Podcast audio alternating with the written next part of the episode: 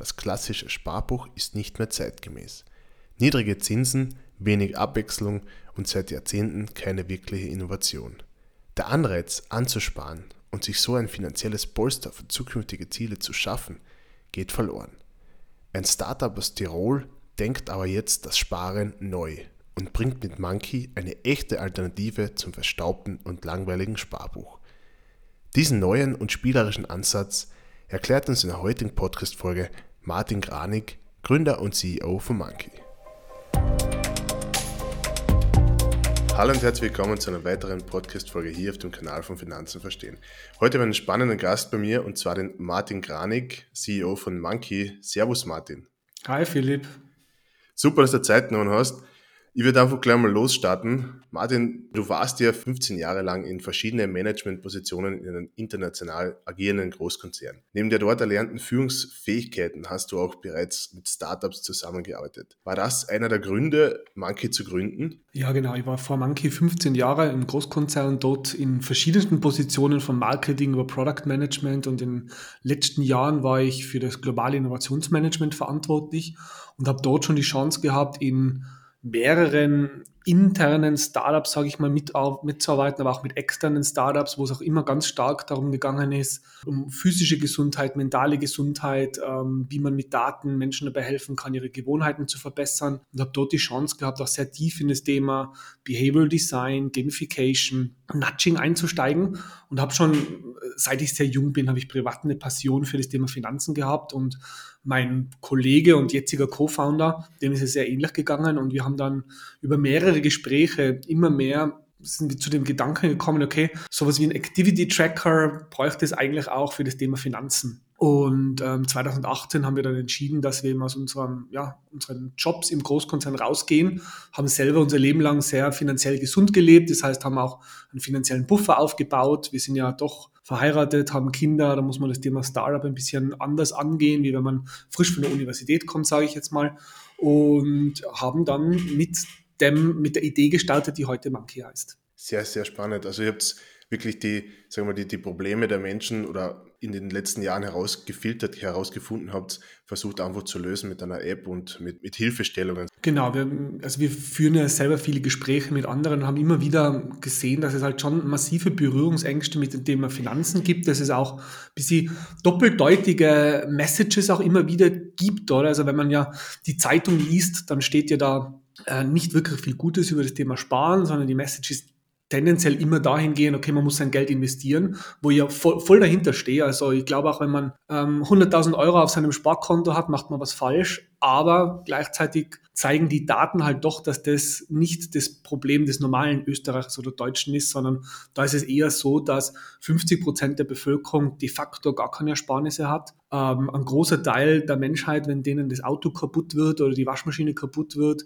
müssen sie einen Kredit aufnehmen, um sich das irgendwie finanzieren zu können. Und da täuschen eben so Durchschnittswerte immer ein bisschen über die tatsächliche Situation hinweg, oder? Man sagt ja, Deutsche und Österreicher sind Sparweltmeister. Das stimmt im Durchschnitt. Was man aber vergisst, ist, dass dieses gesamte Vermögen, das aufgebaut wird, von 10% der Bevölkerung aufgebaut wird, während 50% drunter nicht mal den Notgroschen haben. Und das war das, was wir eben tackeln wollten, sage ich mal, eine Lösung zu finden, um das Thema Sparen auch für einen breiteren Teil der Masse wieder interessant, sexy, modern zu machen und dabei zu helfen, eben ähm, finanzielle Puffer aufzubauen und die Ziele, die man sich selber so setzt, zu erreichen. Und genau deswegen erfindet ihr das Sparen neu. Also das ist ja euer Slogan. Was genau macht ihr besser als der klassisch, oder das klassische Sparen? Ja, also die, die Idee hinter Monkey ist relativ simpel. Das heißt, wir wollen Menschen dabei helfen, ihre Ziele und Träume zu erreichen, ohne dafür Schulden machen zu müssen. Das heißt, ähm, wir unterstützen dabei, mehr Geld für die Dinge zu sparen, die einem wichtig sind. Das sind in unserem Fall ganz häufig eben der Notgroschen, der Urlaub oder man braucht einen Laptop für die Tochter für die Schule oder man möchte sich nächstes Jahr ein E-Bike kaufen. Und wir unterstützen dabei, konkret Geld für diese Ziele auf die Seite zu sparen und verwenden eben ganz stark Mechanismen aus dem Bereich Behavioral Design, Gamification und worauf wir eben setzen, ist so eine Kombination aus Automatisierung auf der einen Seite, auf der anderen Seite aber dann doch minimale manuelle Interventionen, um das Thema Sparen einfach wieder positiv zu besetzen. Oder? Das heißt, in der App zum Beispiel bekommt man dann eine Message, hey Philipp, ähm, spar doch wieder mal 8 Euro für dein E-Bike. Und man drückt dann nur auf Ja und das Geld wird dann gespart und man bekommt dann ein digitales High Five und dadurch wird dann, soll einfach das Thema wieder ein bisschen positiv besetzt werden, weil die Realität zeigt, mit Sparen verbinden wir eher negative Gefühle. Das ist häufig mit Verzicht verbunden. Äh, wir setzen uns eigentlich damit relativ wenig auseinander, oder? Und, und ähm, werden eigentlich den ganzen Tag nur mit Konsumbotschaften bombardiert. Und da wollten wir das eben ein bisschen umdrehen und wirklich sagen, okay, wenn, wenn du ein Smartphone nächstes Jahr haben möchtest, dann helfen wir dir, das Geld zu haben, sodass du es dir nicht finanzieren musst. Und das Ganze kann auch Spaß machen und, und kann sexy sein. Wenn ich mir jetzt ein Monkey-Konto mache, wie schaut dann das Sparen im Detail aus? Wo wird dann mehr Geld gelagert oder wie läuft das Ganze ab? Genau, also wenn man sich registriert, dann wird im Hintergrund bei unserer Partnerbank, die heißt MangoPay, ein, Konto eröffnet. Man verbindet dann sein bestehendes Konto Mint Monkey und wenn man dann spart, fließt das Geld vom bestehenden Konto auf das Konto in der Monkey App. Dieses Konto läuft auf den Namen unserer Nutzer, das heißt, es ist ganz klar, das ist Geld unserer Nutzer. Und dann kann man auf verschiedenste Arten und Weisen sparen. Also man kann für seine Sparziele einen Autopiloten einstellen. Es ist dann sowas wie einfach ein, ein automatisch Abbucher.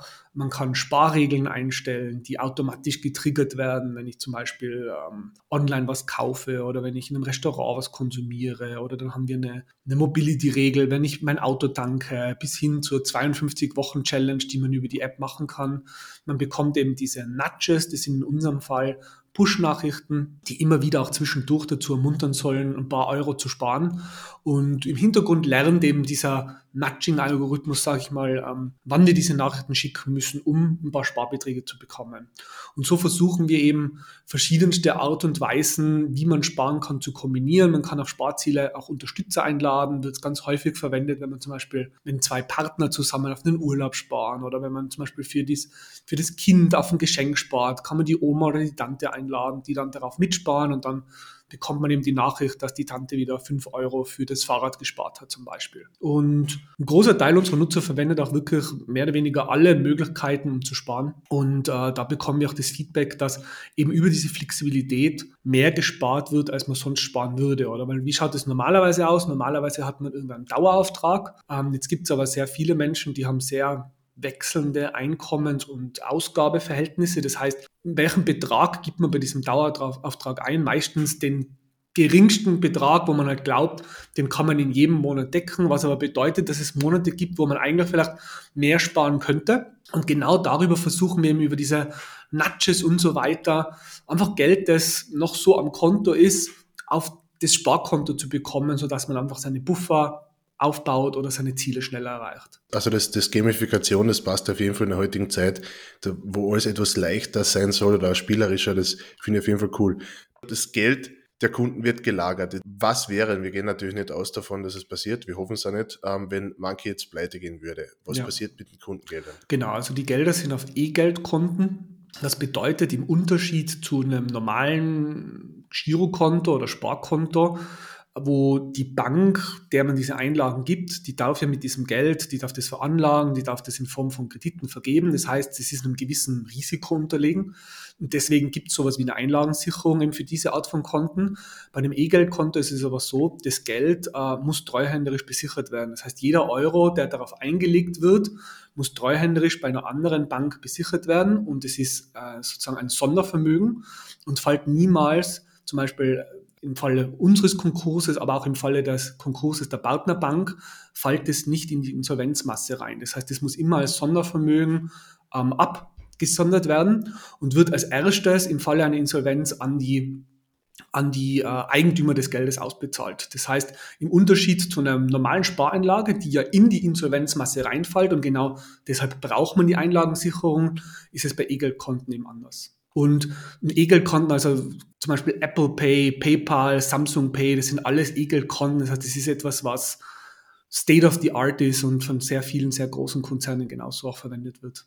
Spannend, ja. Weil du gesagt hast, das, das ist nicht gleichzusetzen mit einem normalen Girokonto, das heißt, man bekommt keine Zinsen. Oder? Genau, das ist, das ist so der Nachteil eines E-Geldkontos, dass durch das, dass die Bank nicht damit arbeiten darf, man auch keine Zinsen darauf bekommt, weder positiv noch negativ, was jetzt in den letzten Jahren de facto überhaupt kein Problem war, weil es da sowieso keine Zinsen auf Erspartes gegeben hat.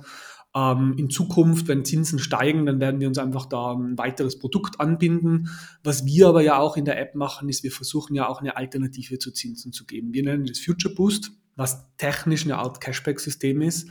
Und wie sind wir darauf gekommen? Es ist eigentlich aus auf Basis von Feedback unserer Nutzer entstanden. Also wir haben gemerkt, dass viele unserer Nutzer bzw. Nutzerinnen, wir haben 85 Prozent Frauenanteil, auf sehr konkrete Dinge sparen, eben den, den Urlaub, das, den Laptop, ähm, das, das Smartphone, das Fahrrad und haben uns gebeten und haben gefragt, wie wir ihnen dabei helfen können, diese Ziele oder bei diesen Einkäufen dann zu sparen. Und wir haben dann angefangen, zuerst im Bereich der Sparziele Partner aufzubauen, das heißt für Urlaub von L-Tour bis Booking.com, im Bereich Elektronik, äh, Mediamarkt, Gal Galaxus und so weiter. Und haben wir eine große Anzahl Partner aufgebaut und wenn man zum Beispiel sein Sparziel dann erreicht hat und man dieses dann bei einem Partner kauft, auf das man gespart hat, bekommt man Geld wieder zurück auf seine Sparwallet.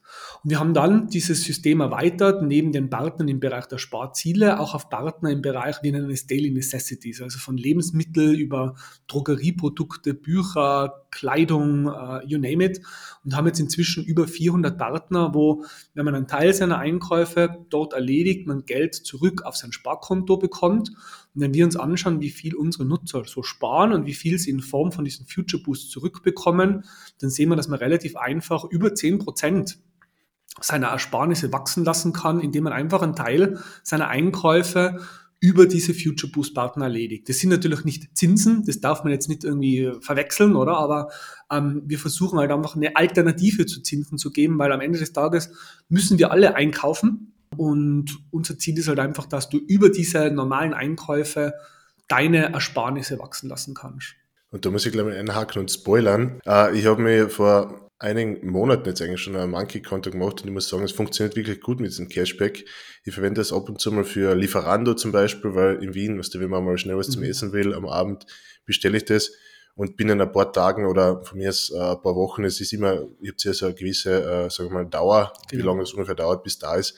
Aber es funktioniert. Also ich kann auf jeden Fall sagen, den Zuhörern, es funktioniert wirklich und ich finde es äh, sehr cool, wenn man dann zum Beispiel von Lieferando, von der Pizza, gleich mal 50 Cent oder was auch immer zurückbekommt. Wenn man das 10, 20 Mal macht, ähm, weil man bestellt ja doch öfter mal bei Lieferando, dann kriegt man schnell ein bisschen was zurück. Also das finde ich auf jeden Fall sehr cool. Genau, und das, also diese Dauer, die hängt sehr stark von unseren Partnern ab, weil was, was spielt da mit? Natürlich jetzt bei Produkten, die ich wieder zurückschicken kann ähm, wird halt immer gewartet, bis zum Beispiel auch diese 14-tägige Rückgaberecht zum Beispiel abgelaufen ist, sodass jetzt nicht Geld ausbezahlt wird, obwohl vielleicht der Kunde das Produkt dann wieder zurückgeschickt hat. Ähm, bei Urlauben sozusagen muss der Urlaub stattgefunden haben, aber wir haben so, also diese, diese Future Boosts, die gehen von 2% bis rauf zu 20%. Das heißt, wenn man da seinen Laptop über einen Partner kauft ähm, oder seinen Urlaub darüber bucht, können das schon schnell zwischen 50 oder 100 Euro sein, die man wieder zurückbekommt für seinen Notgroschen oder für das nächste Sparziel. Absolut. Und weil du vorher angesprochen hast, habt 85% Frauenanteil. Ist irgendwie ein Trend erkennbar? Sparen die Frauen mehr oder in was für Richtung? Warum, warum ist das so? Hast du da Ahnung? Ja, das war, also das war nicht von Anfang an so geplant. Im Nachhinein macht es sehr, sehr viel Sinn. Also das ist natürlich jetzt ein bisschen klischeehaft, aber Männer und Frauen ticken dann doch oft mal anders, wenn es auch um die eigene Risikobereitschaft geht. Und was wir schon sehen, ist, dass Frauen das Thema Finanzen ein bisschen überlegter angehen, vielleicht ein bisschen konservativer angehen. Die wollen eben davor auch ihren Notgroschen haben ähm, und so die unmittelbaren Ausgaben abgedeckt haben. Und bevor sie dann in ein Investmentprodukt investieren, wollen sie sich auch ein bisschen damit beschäftigt und eingelesen haben, während Männer sehr häufig daran, danach ticken, oder wir haben das jetzt ja auch während der Corona-Zeit gesehen, wo dann diese GameStop-Dinge äh, passiert sind, die halt reingehen, ohne dass sie sich mal damit auseinandergesetzt haben Bitcoin kaufen, Tesla-Aktien kaufen, mit dem Ziel, schnell reich zu werden. Und wenn man es verliert, ist es halt verloren, ist halt mehr so wie ein Spiel. Und da sehen wir schon, dass unterschiedlich getickt wird, oder? Und wir sehen es auch bei uns in der App ganz gut. Wir haben ja diese Wochenziele. Das heißt, diese langfristigen Sparziele werden auf Wochenziele runtergebrochen. So sind die Zahlen einfach auch ein bisschen kleiner. Man kann jede Woche sagen, wenn man jedes Wochenziel erreicht hat, man am Ende automatisch auch sein langfristiges Ziel erreicht. Und das ist so, dass Männer im Durchschnitt, die gehen am Montag rein, sparen ihr gesamtes Wochenziel, öffnen dann die App den Rest der Woche nicht mehr. Das heißt, die wollen das schnell erledigt haben, während Frauen fünf, sechs Mal in der Woche reingehen und immer wieder auch kleinere Beträge sparen. Das heißt, dieses gamifizierte Sparen ist etwas, was einfach Frauen offensichtlich äh, näher liegt, während Männer mehr vielleicht so stärker Risiken eingehen, das schneller erledigt haben wollen. Ist jetzt natürlich so ein bisschen schwarz-weiß gedacht, aber die Daten bei uns zeigen das einfach schon, diese Trends sehr gut. Da sieht man halt wieder ein bisschen den Unterschied, aber spannend, ja, also dass man das gleich also in den Zahlen sieht. Nachdem ihr eigentlich dafür einsteht, fürs Sparen oder fürs oder den, den Leuten etwas das eher beizubringen oder zu unterstützen beim Thema Sparen, ist ja eigentlich das Thema Cashback oder bei euch Future Boost eigentlich eher ein Konsumtreiber. Also wenn ich dafür Geld zurückbekomme, dass ich was konsumiere, ist das nicht eigentlich das Gegenteil vom Spargedanken? Naja, es ist, es ist zugegebenermaßen, es ist schon ein gewisser schmaler Grad. Ähm, wir haben da auch eine gewisse Verantwortung. Bei uns geht es ja nicht darum, Menschen dazu zu stimulieren, etwas zu kaufen, was sie eigentlich nicht kaufen wollen, sondern die gehen in die App rein und geben in der App ein, sie wollen auf einen Urlaub sparen oder sie wollen auf einen Laptop sparen. Und wir empfehlen dann einfach einen Partner und sagen, hey, du hast deine Sparziel jetzt bald erreicht, wir haben dort eine Anzahl von Partnern wenn du dann dort kaufst, bekommst du Geld wieder zurück. Das heißt, dieses Sparziel haben sie sich ja selber ausgewählt. Auf der anderen Seite bei den Daily Necessities, wir müssen alle Lebensmittel kaufen, wir müssen Drogerieprodukte kaufen, wir müssen ab und zu mal wieder Kleidung kaufen. Und bei uns geht es jetzt nicht drum wie bei einer normalen Cashback-App, wo man dann jeden Tag mit irgendwelchen Angeboten, die blinken in der E-Mail und so weiter bombardiert wird, sondern wir versuchen einfach zu sagen, okay, mach einen Teil deiner ohnehin geplanten Einkäufe bei Partnern von uns und bring so deine Ersparnisse zum Wachsen, oder? Und da sehen wir einen ganz klaren Unterschied zu, zu klassischen Cashback-Loyalty-Apps. Ähm, das heißt, ja, wir versuchen nicht zusätzlichen Konsum zu triggern, sondern bei dem, was man ohnehin einkaufen muss, darüber seine Ersparnisse zum Wachsen zu bringen. Guter, finde ich ein sehr guter Ansatz. Und wenn wir jetzt weitergehen, du hast gesagt, ihr habt über 400 Partner. Wenn ich mir jetzt überlege, okay, ich mit dem Urlaub fahren, Urlaub fliegen, dann öffne die App, swipe mich durch und dann sehe ich Booking. So, jetzt kaufe ich oder jetzt bestelle ich über eure App, weil das ist ja äh, das die Pflicht, man muss über die App gehen, ähm, eine Reise um 1000 Euro. Sagen wir, es ist der Future Boost bei 6% gerade, dann bekomme ich 60 Euro zurück von dieser Reise das Geld kommt dann auf das Konto zurück. Muss ich das dann irgendwie deklarieren oder Steuern dafür zahlen? Nein, muss man nicht. Also aber genau, es ist genauso, wie du sagst. Also man springt über die App auf die Seite des Partners, das heißt in dem Fall jetzt Booking, und bucht dort ganz normal seinen Urlaub wie, wie immer, auch wenn man nicht über die App gehen würde. Ähm, man bekommt dann diese 60 Euro und steuerlich sind, sind diese 60 Euro wie ein Rabatt gesehen. Das heißt, man muss da keine Steuer drauf zahlen oder cashed oder was immer. Es ist ja kein Zinssatz, sondern von, der, von dem Finanzamt werden diese 60 Euro wie einfach ein Rabatt bewertet, der so nicht steuerlich wirksam ist. Das heißt, wie wenn er einfach beim Einkauf direkt schon abgezogen worden wäre. Sehr spannend. Also das heißt, ich brauche nichts mehr tun. Das ist gut. So, jetzt, jetzt bekomme ich die 60 Euro von Booking, weil ich nehme jetzt das Beispiel Booking wieder, weil wir es oben schon genommen haben. Und ihr bietet aber eure Spar-App im, im App Store und in, also im, im Android Store ja kostenlos an. Wie verdient ihr dann trotzdem euer Geld? Genau, wir verdienen über diese Future Boosts Geld. Das heißt, das Sparen, also über, wenn ein Nutzer nur mit der App spart, verdienen wir keinen Cent damit. Ähm, aber wenn du diesen Future Boost nutzt, dann ist es technisch so, dann bekommen wir zum Beispiel vom Booking bekommen eine, eine Kommission und einen Teil dieser Kommission geben wir dann an dich weiter in Form dieses Future Boosts. Und einen Teil behalten wir uns ein und darüber finanzieren wir die Gehälter unserer Mitarbeiter. Und äh, was bedeutet, dass wir darüber die App für jeden kostenlos anbieten können. Niemand muss den Future Boost nutzen, aber zum Glück ist es so, dass es doch ein sehr großer Teil unserer unsere Nutzerinnen auch wirklich nutzt, äh, weil wir ja inzwischen auch wirklich viele sehr, sehr gute Partner haben. Und von, von Rebe über Fressnapf, über Thalia, Hervis, Sportcheck, Mediamarkt, Booking.com. Das heißt, für wirklich auch sehr große Namen, wo, wenn man ohnehin plant, einen Laptop zu kaufen, dann kauft man halt bei Mediamarkt oder Galaxus und bekommt eben das Geld und, und wir finanzieren uns daraus. Klingt auf jeden Fall ein sehr fairen äh, Verfahren, sage ich mal, auch für die Kunden und für euch. Finde ich, finde ich gut, weil so du sagst, gewisse Sachen muss man sowieso kaufen und Urlaub fahren tun die Leute auch. Und wenn man dann über eure App geht, dann hat eigentlich jeder was davon. Neben dem Cashback habt ihr noch andere Möglichkeiten, also um, um die Ziele von den Kunden zu erreichen. Was, was bietet ihr noch alles an? Ja, eben genau. Das ist also auf dieser klassischen Sparseite habe ich eh schon erwähnt, es gibt diesen, diesen Autopilot, es gibt diese Sparregeln und Sparchallenges, wir haben eben diese Nudges, diese Push-Nachrichten, man kann ganz normal auch Geld auf dieses Konto überweisen, das heißt, hinter diesem Konto ist ja ein IBAN, das heißt, ich kann diesen IBAN ganz normal verwenden, um von meinem Online-Banking einen Dauerauftrag darauf zu machen ähm, oder man kann eben auch gemeinsam sparen, oder? Das heißt, ich lade zu einem Sparziel die Partnerin oder den Partner ein oder die Tante oder die Oma und die sparen dort mit, was eben sehr häufig auch dafür verwendet wird, wenn man zum Beispiel für die, für die Kinder auf gemeinsamen Geschenk spart und so weiter. Und so bieten wir halt eben verschiedenste Möglichkeiten an von total automatisiert über, das wird durch eine minimale Aktivität von mir getriggert. Jetzt gehen wir mal weiter ins Thema Sicherheit. Das ist immer ein großer Punkt über die Zeit von der digitalen Kriminalität. Wie schützt ihr da eure Kunden? Ja, also unser, unser CTO, also unser Technikleiter, war vorher schon ähm, ein Gründer eines äh, IT-Security-Startups. Das heißt, er hat da sehr, sehr viel Erfahrung darin, wenn es darum, wenn es darum geht, ähm, Dinge in der Online-Welt sicher zu machen. Wir, wir verwenden da ganz, also State-of-the-Art-Ansätze. Einerseits ist es ja so, dass Geld nur zwischen Referenzkonto und Monkey-Konto hin und her überwiesen werden kann. Das heißt, ähm, Geld kann von deinem Konto auf das Monkey-Konto fließen und von Monkey-Konto auf dein Konto zurück, kann aber vom Monkey-Konto nicht auf ein anderes Konto ausbezahlt werden. Das ist so das eine. Man muss sich authentifizieren. Also auch bei E-Geld-Konten ist es erforderlich, dass äh, ein KYC durchlaufen wird, also Know Your Customer, wo man sich mit einem Pass authentifizieren muss. Bei E-Geld-Konten ist es so, dass es ab einem gewissen Betrag erfolgen muss. Wir haben das bei uns definiert, dass wir ab 200 Euro sparen, spätestens aber bei der Auszahlung diesen Know Your Customer Prozess durchlaufen muss. Ähm, es gibt eine strikte Trennung von Daten auf verschiedenen Systemen. Ähm, wir sind da auf Servern, also auf bankenzertifizierten Servern in Frankfurt. Das heißt, diese Daten liegen nicht irgendwo in Übersee oder so, sondern in, in, in, bei speziellen Anbietern, die für die Bankenbranche diese Services aufbauen.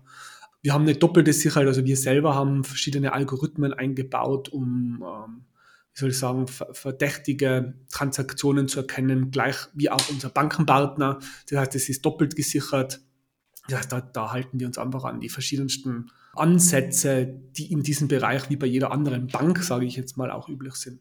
Ein wichtiges Thema und wie man sieht, habt ihr auf jeden Fall die Expertise oder ihr die Expertise hereingeholt.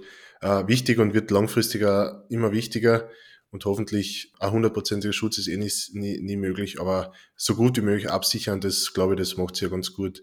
Finde ich, finde ich auch gut. Dann würde ich eigentlich sagen, oder wir sind eigentlich schon ziemlich am Ende. Finanzen für Kinder sind ja dir oder euch wichtig weil je früher man anfängt, desto besser. Das ist eh mittlerweile schon relativ klar. Mhm. Und ihr habt vor einiger Zeit dazu ein Wimmelbuch erstellt. Was ist das? Genau, das war so ein, so ein Herzensprojekt, wo meine Tochter mich eigentlich darauf gebracht hat. Und zwar, wir haben sehr viele Wimmelbücher zu Hause zu verschiedensten Themen von Technik über Religion bis hin zu Kunst und habe gemerkt, dass meine Tochter, obwohl in einem Wimmelbuch relativ wenig Text drinnen ist, also Wimmelbücher, da geht es ja darum, ganz viele grafische Elemente und Visualisierungen auf einer Seite zu haben. Man muss da Dinge suchen und entdecken und da ist relativ wenig Text und trotzdem habe ich gemerkt, dass sie sehr, sehr viel daraus lernt, oder? Und, und dann war der Gedanke dahinter, wenn man aus so einem Wimmelbuch zum Thema Kunst und Religion, also recht komplette Themen, komplexe Themen was lernen kann, warum nicht auch zu dem Thema Finanzen? Und haben dann ja angefangen, an diesem Wimmelbuch Projekt zu arbeiten. Monkey dem Geld auf der Spur, haben dann auch eine Crowdfunding-Kampagne sehr erfolgreich dahinter gemacht, wo wir über 2000 Bücher verkauft haben äh, während der Crowdfunding-Kampagne. Und was der Gedanke dahinter ist, also eine Studie des Bankenverbands zeigt, dass Kinder schon in einem Alter vor sechs Jahren wichtige Einstellungen zu Geld von ihren Eltern sich abschauen. Das heißt, ist Geld gut, ist Geld schlecht, äh, macht Geld gierig. Und diese Einstellung, die man dort sammelt, die ist sehr entscheidend dann auch, wie man später im Erwachsenenleben mit Geld umgeht. Jetzt ist aber das Problem, dass man über Geld nicht spricht, oder? Das sagt man so. Und mit Kindern schon überhaupt nicht da. Ähm, gleichermaßen ist es so, dass immer weniger Eltern auch ihren Kindern Taschengeld geben, weil man sich ja ohnehin alles leisten kann. Das heißt, wenn ein Kind was braucht, wird es einfach gekauft. Das heißt, Kinder lernen auch immer weniger mit eigenem Geld irgendwo umzugehen. Und über dieses Wimmelbuch wollten wir einen sehr niedrigschwelligen Zugang zu dem Thema Geld ermöglichen, sozusagen auf witzige und spielerische Art und Weise. Das Thema Geld aufgearbeitet sehr visuell. Und das startet von einer Zeit, wo es noch kein Geld gegeben hat, wo man im Waren getauscht hat, über die Erfindung des Geldes, über wie wird Geld verdient, wie wird Geld ausgegeben, das Thema Konsum, das Thema Sustainability, oder? Das heißt, jedes Spielzeug, das ich kaufe, ist irgendwo auch produziert worden und kann eventuell dort auch negative Konsequenzen zur Folge bis hin zu einer möglichen Zukunft von Geld. Und vorne sind diese Sachen eben sehr grafisch aufgearbeitet. Es sind überall auch berühmte Persönlichkeiten, die irgendwie einen breiteren Zusammenhang mit dem Thema Geld oder Wirtschaft haben, versteckt, die man suchen muss, Gegenstände versteckt. Und im hinteren Teil des Buches sind dann Erklärungen dann nochmal zu Elementen, die man dann vorne auf diesen Wimmelseiten sieht. Das heißt, da kann man das eine oder andere dann auch nochmal nachlesen. Äh, sind auch Tipps, äh, wie man als Eltern seinen Kindern den Umgang mit Geld am besten beibringt. Das heißt, ähm, wenn man will, kann man sich auch nur die Grafiken anschauen und wenn es mehr interessiert, kann hinten dann noch ein bisschen nachlesen. Und ja, da haben wir jetzt inzwischen über 4000 Bücher auch ähm, verkauft, haben auch sehr viele verschenkt an Kindergärten oder an Leute, wo wir sagen, da, da glauben wir, dass es einfach gut aufgehoben ist. Und ja, ist so, eine, so ein Herzensprojekt von uns gewesen. Tolle Sache und da kann ich direkt äh, ein Beispiel bringen, warum es wichtig ist, den Kindern gleich mal Finanzbildung auch schon beizubringen. Und zwar, da geht es jetzt um mich und meine Mutter. Ich war damals ein Kind und war mit meiner Mutter, ich glaube, beim Spar- oder Geschäft. Und ähm, dann hat sie gezahlt und sie hat halt die Karte raufgelegt oder, oder reingesteckt damals noch. Und da sage ich zur Mama, ja, schau Mama, wir können jetzt eh schon gehen, weil du hast eh gezahlt. Oder das kostet eh nichts. Weil ich habe eigentlich gedacht, man muss immer mit Bargeld zahlen. Und ich habe gedacht, sie zahlt es nicht, weil prinzipiell sie hat ja die Karten angesteckt. Na, das, ja. dazu zahlt man nichts. das war eine lustige Situation. Mittlerweile weiß ja. ich natürlich, dass man dass man es auch zahlt damit. Das macht natürlich das Ganze auch schwieriger, oder? Also es gibt auch Studien, die zeigen, dass wenn man Geld in Form von Bargeld aus der Hand gibt, dann werden dieselben Gehirnregionen stimuliert, die für Schmerz verantwortlich sind. Man spricht dann oft auch vom Schmerz des Zahlens, oder? Das heißt, Geld aus der Geldtasche rauszugeben verursacht einen gewissen Schmerz. Das Problem ist aber, wenn wir online zahlen oder mit Kreditkarte oder Bankomatkarte zahlen, wird diese Region nicht stimuliert. Und deswegen geben wir auch, wenn wir mit Karte zahlen oder online zahlen, tendenziell mehr aus, als wenn man das bar bezahlen muss. Und jetzt ist es aber so, dass meine Tochter ist jetzt sechs Jahre. Wenn die 18 Jahre alt ist, äh, kann ich davon ausgehen, dass die relativ wenig in Zukunft bar noch bezahlen wird, oder? Das heißt, man muss Kinder darauf vorbereiten, dass Geld verdient werden muss, dass auch wenn ich Geld nicht sehe, doch Geld fließt irgendwo, oder? Und, und wie wir halt auch zum Teil beeinflusst und manipuliert werden, um eventuell mehr auszugeben, als wir vielleicht bereit sind. Es fand gerade ganz kürzlich eine Studie gesehen, dass selbst der Winkel des Ellbogens bei einem Einkaufswagen beeinflusst, wie viel Geld wir in einem Geschäft ausgeben. Und es gibt Winkel, die dazu führen, dass wir mehr bereit sind auszugeben, als in einem anderen Winkel, bis hin zur Musik oder Gerüchen in einem Shop. Das hat einen Grund, weshalb die Bäckerei häufig am Anfang des Shops ist, damit man, wenn man reingeht, schön noch Hunger bekommt und dadurch auch wieder mehr ausgibt. Also es gibt einfach sehr vieles, was so passiert, dessen wir uns nicht bewusst sind, was dazu führt, dass wir halt mehr konsumieren, als wir vielleicht vorgehabt haben. Und das beste Mittel oder der beste Konsumentenschutz ist dort eben auch ja Finanzwissen und Finanzbildung. Absolut, ja, das können wir, da können wir zustimmen. Die Psychologie des Menschen, wir wissen sehr, wie, wie man leicht man das äh, verändern kann oder, oder in, in eine gewisse Richtung drängen kann. Und da wird so wie du es schon gesagt hast, mit der Bäckerei oder anderen Sachen gezielt darauf, ja, das, das Ganze äh, gemacht. Dann sind wir leider schon am Ende und ich, wir oder ich jetzt in dem Fall ähm, finden einfach euren Ansatz cool, weil das Sparen soll Spaß machen und das gefällt uns halt. Und dass ihr halt einfach den schlechten Ruf das zur Seite legst und dadurch das auf was verzichten zu müssen, dass ihr das halt aufweicht und es ermöglicht eben den Spaß am Sparen wieder zu finden. Und das ist halt der erste Schritt eines erfolgreichen Privatanlegers, dass er eben das Sparen lernt. Und das bringt ihr der breiten Bevölkerung spielend äh, und leicht näher.